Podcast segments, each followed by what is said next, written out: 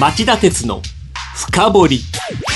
皆さんこんばんは。番組アンカー経済ジャーナリスト町田鉄です。皆さんこんばんは。番組アシスタントキャスターの津田まりなです。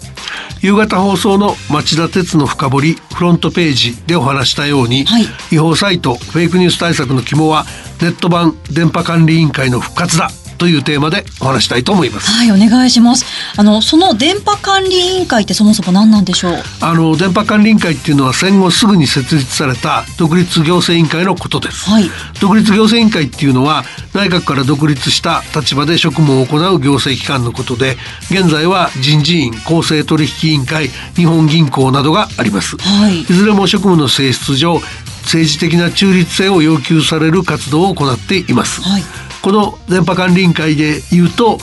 電波や通信放送の問題を扱うための独立行政機関でした。はい。その電波管理委員会ってそもそもどんなきっかけで生まれたものだったんですか？あの電波って戦前は国のものだったんですけど、ええ、それを市民のものに変えようっていうことで、はい、その1950年に GHQ 占領軍総司令部が放送法電波法電波管理委員会法の電波散歩体制を整えた上で電波管理委員会を日本側の反対を押し切って設置したっていう経緯がありまして、はい、であの番組で何回か取り上げてきたアメリカの FCC 連邦通信委員会の日本版といっていい存在なんですね。はい、でその最大の特色は内閣から独立していて時の政権の意向に左右されることなく通信放送行政を行うことが可能になっていたっていうことなんですね。じゃあ政権から独立しているっていうことがポイントなんですね。そうなんです。で例えば現在の放送法はね放送局の番組作りに政治的公平を求めてますよね。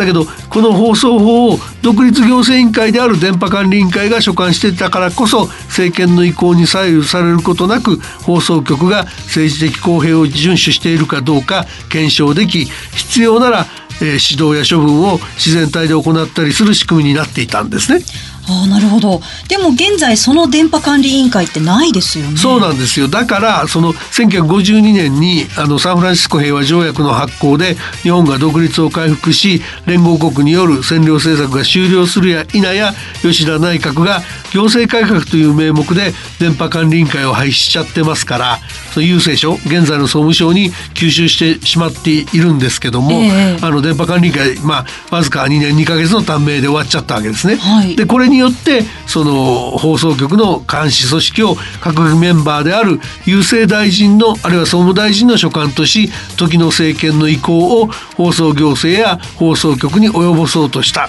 経緯があるわけですね。政治的公平が保たれなくなったってことですか、うん、あのね実際にはそこまでいかなくてですね、はい、政治的公平を扱うのにふさわしくない機関になっちゃったっていう格好ではい、で扱わなくなっちゃったっていうのが実態ですかね。その、えー、僕が例えば新聞記者としてワシントン特派員していた1990年代後半の当時でいうと、はい、アメリカの FCC は全国すべてのテレビ局での政党ごとの取り扱い時間を調べ上げるようなことまでやって、えー、政治的公平が守られているかどうかを検証してました。はい、でこれはやっぱり独立行政機関だからこその活動で日本では郵政省総務省時代を通じてそういうきめ細かい政治的公平のチェックを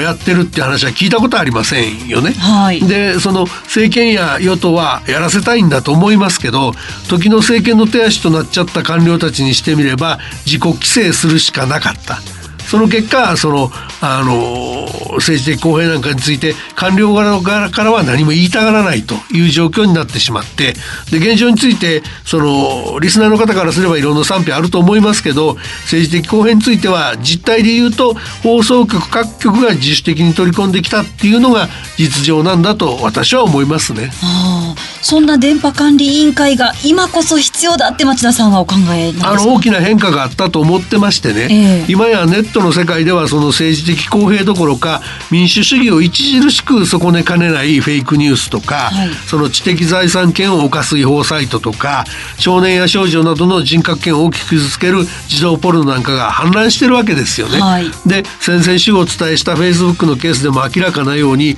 放送局よりはるかに儲け優先主義のプラットフォーマーなどがネットメディアを牛耳るようになってきたことがその背景にありますよね。はい、だからそういう状況だからこそこれれらの問題の監視役番人としてかつての電波管理委員会のようなあるいは FCC のような独立行政委員会の設置が有効ではないかっていうのが今日の町田鉄の深掘りのテーマなんです。はいわかりました。では CM の後徹底的に深掘っていただきましょう。この番組は ANA 大和証券グループの提供でお送りします。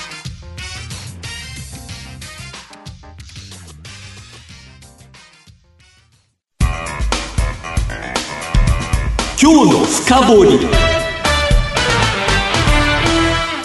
まず先々週のこの番組で取り上げたフェイスブックがいい加減にしてきたフェイクニュース問題を考えてみましょう。はい。SNS へのアクセスやトラフィックを増やし、広告を見てもらうためにフェイクニュースの問題に見て見ぬふりをしてきたっていう問題ですね。で、もしその姿勢を改めてですね、はい、マーク・ザッカーバーグ CEO が議会証言で約束したように、真面目にフェイクニュース対策をやるとすれば、単なる民間企業に過ぎない Facebook が、どのニュースがフェイクニュースであり、どのニュースがフェイクニュースでないか判定するって許されないことでしょ？そうですよね。むしろその FCC のような独立行政委員会が高度な専門知識と司法機関的な裁定権限を持ってやることが適切ですよね。はい、つまりそのフェイクニュースか否かの判断はその新たなネット版の独立行政委員会に任せてで民間企業のフェイスブックは問題があった時にだけ問題の記事を削除する役割に徹すればいたずらに SNS 利用者の権利を侵害するリスクからも解放されるっていうわけですよね。そうすると公平さが保たれますね。うん。ここでちょっと津田さんね、はい、もう一回今日の夕方のフロントページでの1位のニュースのあの NTT グループ海賊版サイトへのサイトブロッキング開始をちょっと読んでみてくれますか？はい。NTT コミュニケーションズ、NTT ドコモ、NTT プララの NTT グループ3社は月曜、インターネット上の海賊版サイトで知的財産権を侵害していると認定された3つのサイトへのアクセスを遮断するサイトブロッキングをそれぞれ準備が整い次第実施すると発表しました。はい、ありがとう。はい、で、このブロッキングは4月13日開催の知的財産戦略本部犯罪対策閣僚会議が大きな経済的被害が出ているので、法整備が行われるまでの臨時かつ緊急の措置として民間事業者に自主的に行うように求めた措置で、対象は問題のサイト及び、えー、同一とみなされるサイトに限定されてますよね。はい。はい、あの、海賊版サイトによる被害って相当深刻なんですよね。すごく深刻国で、えー、あの海賊版の情報収集などを行うコンテンツ海外流通促進機構によると、はい、国内最大規模とされていたサイト漫画村の場合は昨年9月から今年2月までの閲覧回数が6億1900万件で被害推定被害額は3192億円に上っていた。はあ、ものすごい被害ですけど、はい、このサイトブロッキングって憲法上問題があるっていう話ですけど。はい、あの、確かにね、一般的なサイトブロッキングについて、えー、その憲法21条2項公団の通信の秘密はこれを犯してはならないっていう規定に違反する可能性があるっていう議論をする学者さんや関係者はいることはいるんですよ。はい、だけど、あの、ここまで来たら、あの、僕町田鉄としては、今回のような暫定措置はやむを得ないと考えてます。あやむを得ない。その根拠っていうのは？あの、そもそも憲法でいう通信の秘密っていうのは、はい通信が一対一のコミュニケーション手段であることを前提にして、その傍受なんかをして人権侵害がされることを防ぐ目的で設けられたっていう考えですよね。はい、だとすればその違法なサイトがネットを使って多数の人に違法コンテンツを見せようとしてるわけですから、一対多の通信っていうか、むしろ一対多の放送に近いような状態でしょだとすれば守らなければいけない秘密なんてそもそもないじゃないですかって話ですよね。はい。このサイトブロッキングってもう海外で行われてたりするんでしょうか？世界40以上の民主主義国で実施されてるって言われてまして、はい、例えばドイツでは音楽の違法ダウンロードサイトへのブロッキングに関して最高裁が憲法に違反しないって判決を下してますし、はい、アメリカでも模倣品の販売とか海賊版サイトなどを対象にこれブロッキングじゃなくてネット上の住所にあたるドットコムなどのドメインの差し押さえなんですけどもそういうことをやっちゃった事例がありますよね。はあ、では町田さんはこの問題どうお考えでしょうか？あの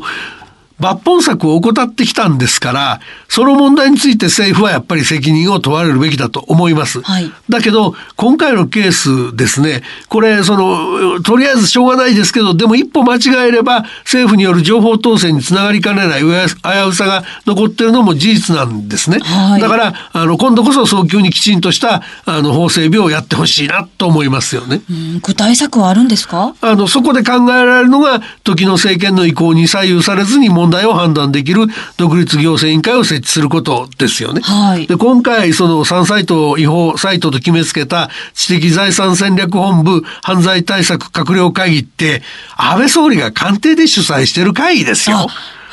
これ時の政権の意向そのものなんですから、はい、内閣に都合のいい恣意的な判断が連発されるリスクが残っちゃうわけですよ。なるほど。それとですね、それとそのネット上の著作権侵害の事案をあの専門に取り扱うあの機関を作ることでね、経験が豊富に蓄積されて、一般的な事案を扱う裁判所よりも迅速な対応を期待できるメリットなんかもあるでしょああ、なるほど。となると、独立行政委員会がこの問題解決の肝っていうことですか？その通りです。あの、電波管理委員会のような独立行政委員会のネット版を復活して、時の政権の意向などを忖度することなく、より客観的、第三者的な立場でサイトの違法性を判断して、その判断に民間のインターネットアクセス業者が従って、速やかにブロッキングや削除といった対応を取る仕組みを構築することが必要なんですね。で、こういう仕組みを作ればですよ、はい、フェイクニュースもそうだし、え知的財産権の侵害もそうだし、児童ポルノを含む人権侵害などもそうだし、様々な問題に対応しやすくなるはずなんですね。はい、わかりました。以上、今日の深掘りでした。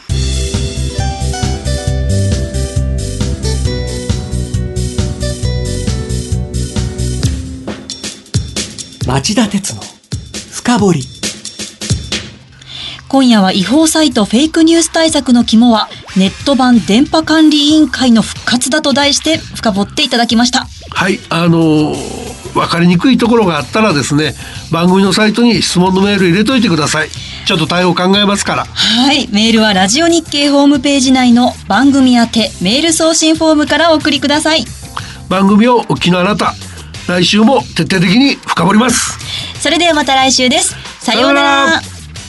この番組は ANA 大和証券グループの提供でお送りしました。